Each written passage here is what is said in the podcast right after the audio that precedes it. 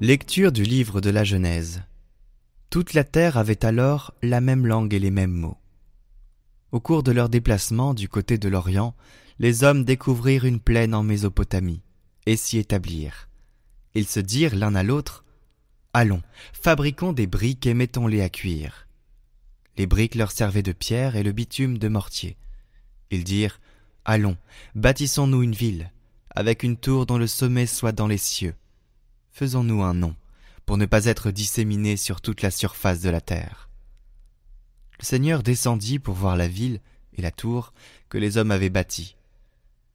Et le Seigneur dit, Ils sont un seul peuple, ils ont tous la même langue. S'ils commencent ainsi, rien ne les empêchera désormais de faire tout ce qu'ils décideront. Allons, descendons, et là embrouillons leur langue, qu'ils ne se comprennent plus les uns les autres. De là, le Seigneur les dispersa sur toute la surface de la terre. Ils cessèrent donc de bâtir la ville. C'est pourquoi on l'appela Babel. Car c'est là que le Seigneur embrouilla la langue des habitants de toute la terre. Et c'est de là qu'il les dispersa sur toute la surface de la terre.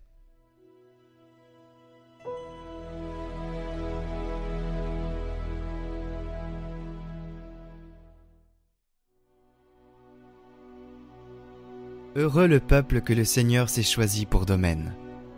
Le Seigneur a déjoué les plans des nations, anéanti les projets des peuples. Le plan du Seigneur demeure pour toujours. Les projets de son cœur subsistent d'âge en âge. Heureux le peuple dont le Seigneur est le Dieu. Heureuse la nation qu'il s'est choisie pour domaine. Du haut des cieux, le Seigneur regarde. Il voit la race des hommes.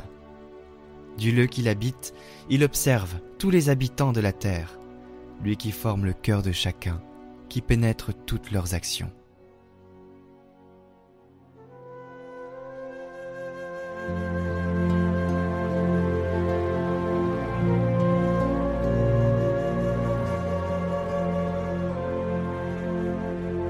Évangile de Jésus-Christ selon Saint Marc. En ce temps-là, appelant la foule avec ses disciples, Jésus leur dit Si quelqu'un veut marcher à ma suite, qu'il renonce à lui-même, qu'il prenne sa croix et qu'il me suive. Car celui qui veut sauver sa vie la perdra, mais celui qui perdra sa vie à cause de moi et de l'Évangile la sauvera.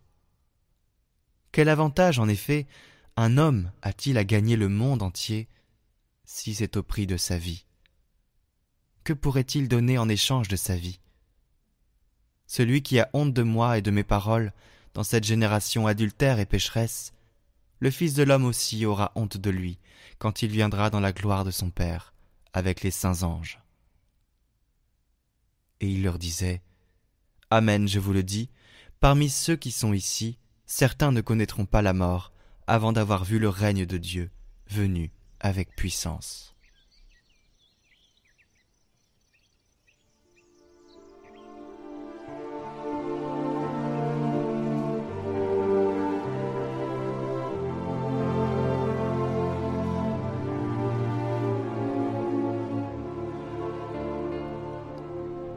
Si quelqu'un veut venir à ma suite, qu'il se renie lui-même, qu'il se charge de sa croix et qu'il me suive. De cette façon, il indique la voie du véritable disciple, en montrant deux attitudes. La première est renoncer à soi-même, ce qui ne signifie pas un changement superficiel, mais une conversion, un renversement de mentalité et de valeur. L'autre attitude est de prendre sa croix, il ne s'agit pas seulement de supporter avec patience les tribulations quotidiennes, mais de porter avec foi et responsabilité cette part de fatigue et cette part de souffrance que comporte la lutte contre le mal. La vie des chrétiens est toujours une lutte. La Bible dit que la vie du croyant est une milice. Lutter contre le mauvais esprit, lutter contre le mal. Ainsi, l'engagement de prendre sa croix devient participation au salut du monde avec le Christ.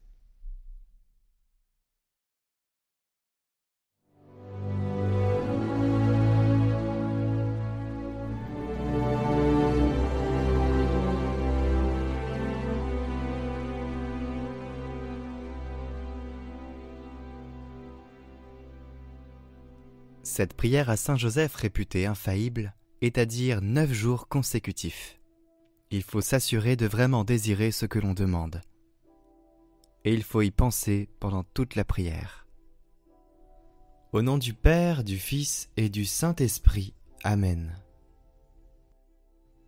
Ô Saint Joseph, dont la protection est si grande, si forte et si prompte devant le trône de Dieu, je mets en toi tous mes intérêts et désirs.